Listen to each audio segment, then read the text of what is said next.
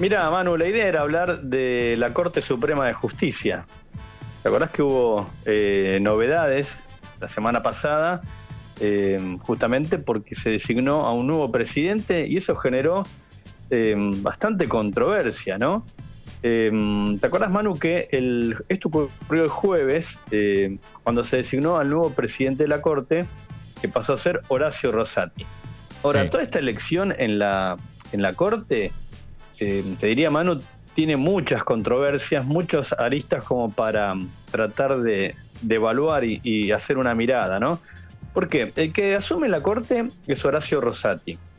¿Quién es Horacio Rosati? Bueno, Rosati fue eh, designado por eh, Mauricio Macri en la Corte Suprema. Había dos vacantes para cubrir cuando Macri asume la presidencia y lo asume y lo designa junto con Carlos Rosenkrantz.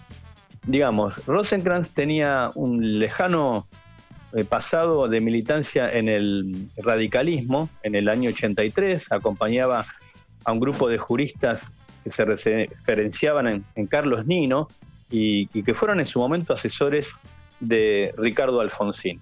Y Rosati, por el otro lado, eh, tenía también o tiene eh, un pasado en el justicialismo, fue intendente dos veces de la mm, ciudad de Santa Fe y fue también convencional constituyente em, en la convención de 1994, también por la provincia de Santa Fe y en representación del justicialismo. O sea que Macri propone para integrar a los jueces a la Corte un candidato, digamos, con un pasado radical y otro eh, con un pasado peronista. El ingreso de los dos en la Corte estuvo, eh, tanto el de Rosenkrantz como el de Rosati, eh, tuvo una enorme controversia porque primero los quisieron nombrar por decreto, sin cumplir con el mandato constitucional que dice que deben ser nombrados con el acuerdo del Senado. Este, una maniobra que en su momento se la endilgaron a um, Fabián Rodríguez Pepín, Pepín Rodríguez Simón, este ex, asesor de Macri que ahora está prófugo de la justicia argentina y que se refugió, entre comillas, en, Uruguay. Bueno, te decía que se decía que Rodríguez Simón fue el que inventó esa maniobra. Finalmente los dos em, tuvieron el acuerdo del Senado, tanto Rosenkrantz como, em, como Rosati. Pero digamos que, como se dice en la, en la jerga o en la iglesia católica, vienen con un pecado de origen, no tanto Rosenkrantz como Rosati, porque estuvieron dispuestos inclusive a acceder por decreto al máximo tribunal del país. Bueno, estos serían los antecedentes de los dos, ¿no? Rosenkrantz era el último presidente de la Corte en una movida que eh, en su momento se, calificó como una especie de golpe de palacio, una movida que eh, sirvió para eh, sacar de su lugar a Ricardo Lorenzetti. Lorenzetti fue el presidente de la Corte durante 11, 12 años también. Eh, y le dio a la Corte un sesgo muy personal. Eh, y fue, te diría, desde la Corte el juez que acompañó muchas de las cosas que se hicieron en los últimos cuatro años, o en los cuatro años del macrismo, vinculadas con lo que se denomina el lawfare, ¿no? Este, esta persecución sin pruebas, este, este, este entramado entre medios de comunicación y algunos jueces federales para perseguir a quienes entonces eran opositores del, gobierno. Bueno, lo cierto es que Rosenkrantz era el presidente, se le terminaba su mandato ahora a fines de septiembre, y el jueves hubo lo que se denomina un acuerdo extraordinario. La Corte tiene eh, los acuerdos, lo que se llaman reuniones de acuerdos, los martes, los acuerdos ordinarios. ¿Qué significa esto, Manu? Que los cinco jueces se reúnen y eh, deciden las causas que tienen para tratar, deciden cómo van a votar eso, es lo que se denomina acuerdo ordinario. El jueves hubo un acuerdo extraordinario, convocado por Rosenkrantz, que hasta ese jueves era el presidente, para designar a las nuevas autoridades. Y acá viene, te diría, el porqué de, este, de esta controversia que se generó. Porque se designaron a las nuevas autoridades solo con tres votos, o sea, con los votos de Rosenkrantz, de Rosati y de Juan Carlos Maqueda, se designaron a las a las tres, a las autoridades de la, Corte, la nueva composición. Eh, la Corte, recordemos, está integrado, está integrada por eh, cinco jueces en total, ¿no? además de entonces de Rosencrantz, Rosati y Maqueda, están Elena Hayton y em, Ricardo Lorenzetti. Ni Lorenzetti ni Hayton participaron de esta elección. Lo más llamativo entonces, Manu, ¿qué es? Que eh, Rosati, Rosenkrantz y Maqueda se votaron entre ellos. Pasando en limpio, ¿cómo sería la cuestión?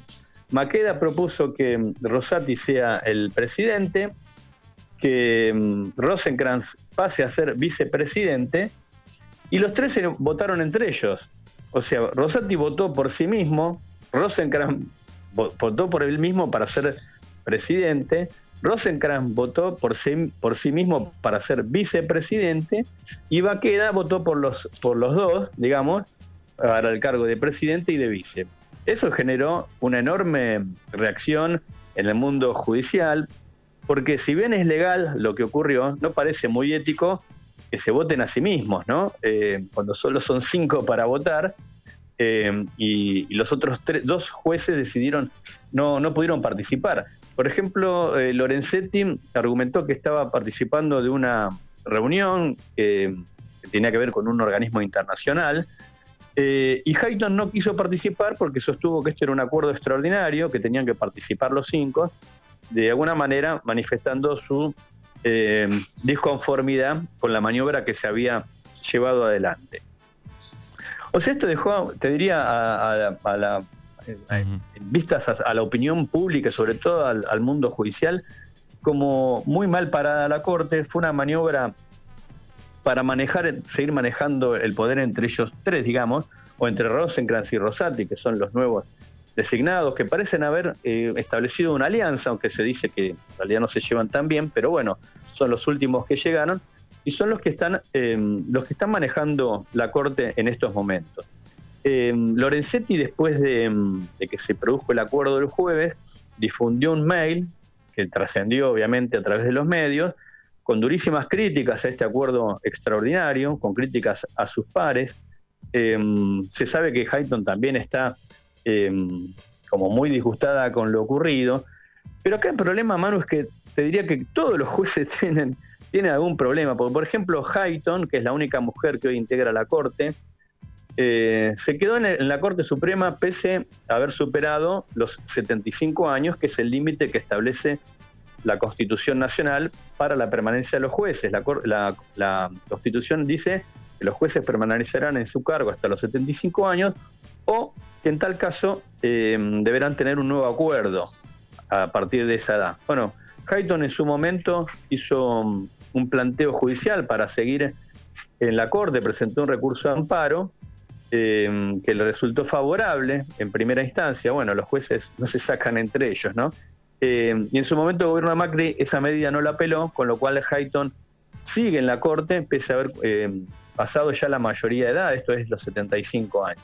Entonces también está cuestionada, digamos, por esa, por esa mm, decisión de seguir en el tribunal es haber superado la mayoría de edad. Em, y esto, esto no es la, no es la primera vez que sucede, digo, ¿no? Este, eh, ya, ha sucedido esto de que se han votado a sí mismos en algún momento. Sí, mira, eh, justamente yo había leído eso eh, hace unos días, que por ejemplo, la, una de las la corte más desprestigiada desde el retorno de la democracia fue la corte de Carlos Menem. Era la corte en que se llamaba la mayoría automática eh, en la cual em, se votaba siempre de acuerdo con los intereses del Poder Ejecutivo. Bueno, cuando esa corte en su momento estuvo presidida por Julio Nazareno, un em, abogado riojano, y Nazareno en su momento, por ejemplo, también se votó a sí mismo para presidir la corte. Un abogado riojano vinculado obviamente con Carlos Menem, el expresidente. Eh, y esa corte entonces, digamos, te decía, fue de las menos prestigiosas o de las más desprestigiadas que tuvo eh, desde el retorno de la democracia, ¿no? del 83 eh, hacia acá. Y ahora fíjate, se produce algo similar, porque quien pasa a integrar eh, la presidencia a la Corte, también se vota a sí mismo, esto es Horacio Rosati. a diferencia de Nazareno, Rosati sí es un tipo, un hombre, un juez que tiene antecedentes académicos, es docente también, Nazareno no tenía casi ningún antecedente, su único antecedente era que tenía un estudio jurídico en La Rioja, había sido jefe de policía en La Rioja durante el gobierno de, de Menem. Su único antecedente era su amistad con Menem. En cambio, Rosati sí tiene antecedentes académicos para estar en el lugar que está, eso fue convencional constituyente.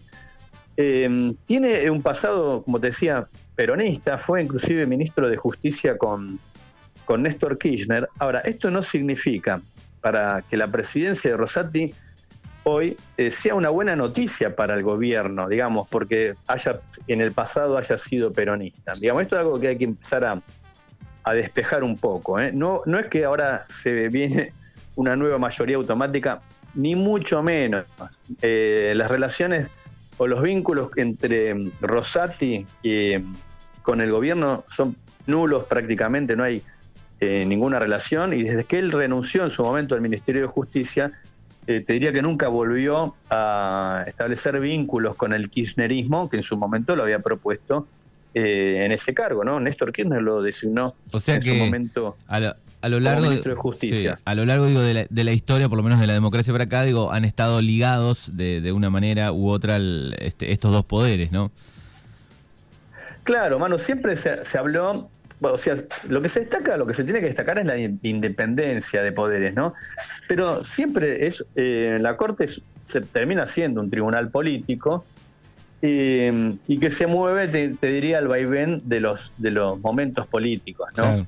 Eh, esta corte, por ejemplo, tuvo un fallo escandaloso, que fue cuando se votó el 2 por 1 en favor de los represores o de los ex represores condenados por delitos de lesa humanidad. ¿Te acuerdas? Esto ocurrió hace un par de años atrás. Y, fueron estos mismos jueces los que la votaron. O sea, no es, es una corte que hoy tenga, que tenga consenso, que tenga prestigio. Fue tal el escándalo que se generó que después lo terminaron derogando. Se sacó una ley específicamente para prohibir que ese beneficio del 2 por 1 se aplicara a los represores. O sea, es una corte que no viene muy bien en cuanto a, eh, a a prestigio o, a, la, valoración que se tiene de ella en la sociedad. Y este último hecho, digamos, el nombramiento de un presidente de la Corte que se vota a sí mismo, digamos, le hace un flaco favor a los que creen que el máximo tribunal, digamos, bueno, debe ser eh, lo más transparente posible, ¿no? Lo más ético posible. Bueno, acá eh, se jugó con, digamos, con los reglamentos, pero al filo. No está prohibido que se voten a sí mismos, ¿no? Pero si son cinco y hay dos que dejas afuera y no votan, em, no parece muy, este, muy, democrático la muy claro, ¿no? Sí, sí, la rápida solución, digamos, sería cambiar alguna ley que, digo, contemple estas cosas que suceden. Hasta el próximo 2024 eh, va a ser este Rosati, va a estar al frente de la Corte. Claro, va a estar durante tres años. Eh, en su momento se había hablado de un proyecto de ley para mm, cómo designar al presidente de la Corte. Eso se interpretó como que era una especie de presión de movimiento político eh, desde eso, desde la Cámara de Diputados, para, establecer una suerte de reglamento cómo designar al presidente. Lo cierto es que bueno, la Corte es un tribunal que tiene su autonomía y debe decidir cómo designa a sus autoridades, ¿no? Eh, lo cierto es que toda esta maniobra de la designación de Rosati hizo muchísimo ruido, sobre todo en el mundo eh, académico, en el mundo de los, de los juristas. Eh, ya no saben cómo calificar lo que ocurrió en la Corte. Y fíjate que esto, a pesar de haber sido nombrado por, por Macri, Rosati ahora parece que no, tiene una buena valoración por parte del expresidente, quien dijo hace unos días que Rosati había firmado algunos votos anticapitalistas, ¿no? Eh, raro también, por una serie de votos que, ponían límites eh, a planteos que habían realizado eh, algunas empresas y que habían llegado hasta el, máximo, el máximo tribunal. Em, nada, es una cuestión que por ahí parece alejado, o parece alejada, ¿no? De todos nosotros, la Corte Suprema, pero bueno, es nada menos que el máximo em, tribunal de la nación, ¿no? Donde pueden llegar algunas causas de enorme resonancia eh, que se terminan tramitando ahí. Eh, lo cierto es que la Corte es un tribunal, eso que no funciona del todo bien, que tiene irregularidades, Em, te diría que el, menos objetado hoy de los cinco integrantes es Juan Carlos Maqueda. Maqueda también es, em, tiene un pasado en el peronismo, fue convencional constituyente. Maqueda fue nombrado durante, es cordobés, y fue nombrado durante em, la presidencia transitoria de, de Eduardo Dualde. Nunca quiso hacerse cargo de la presidencia de la Corte, siempre quiso mantenerse en un segundo plano, y lo que se dice ahora, bueno, que fue parte de este mm, acuerdo entre ellos tres, Maqueda, Rosati y Rosenkrantz, para designar a la nueva conducción. Esto es Rosati presidente y Rosenkrantz eh, como, como vicepresidente.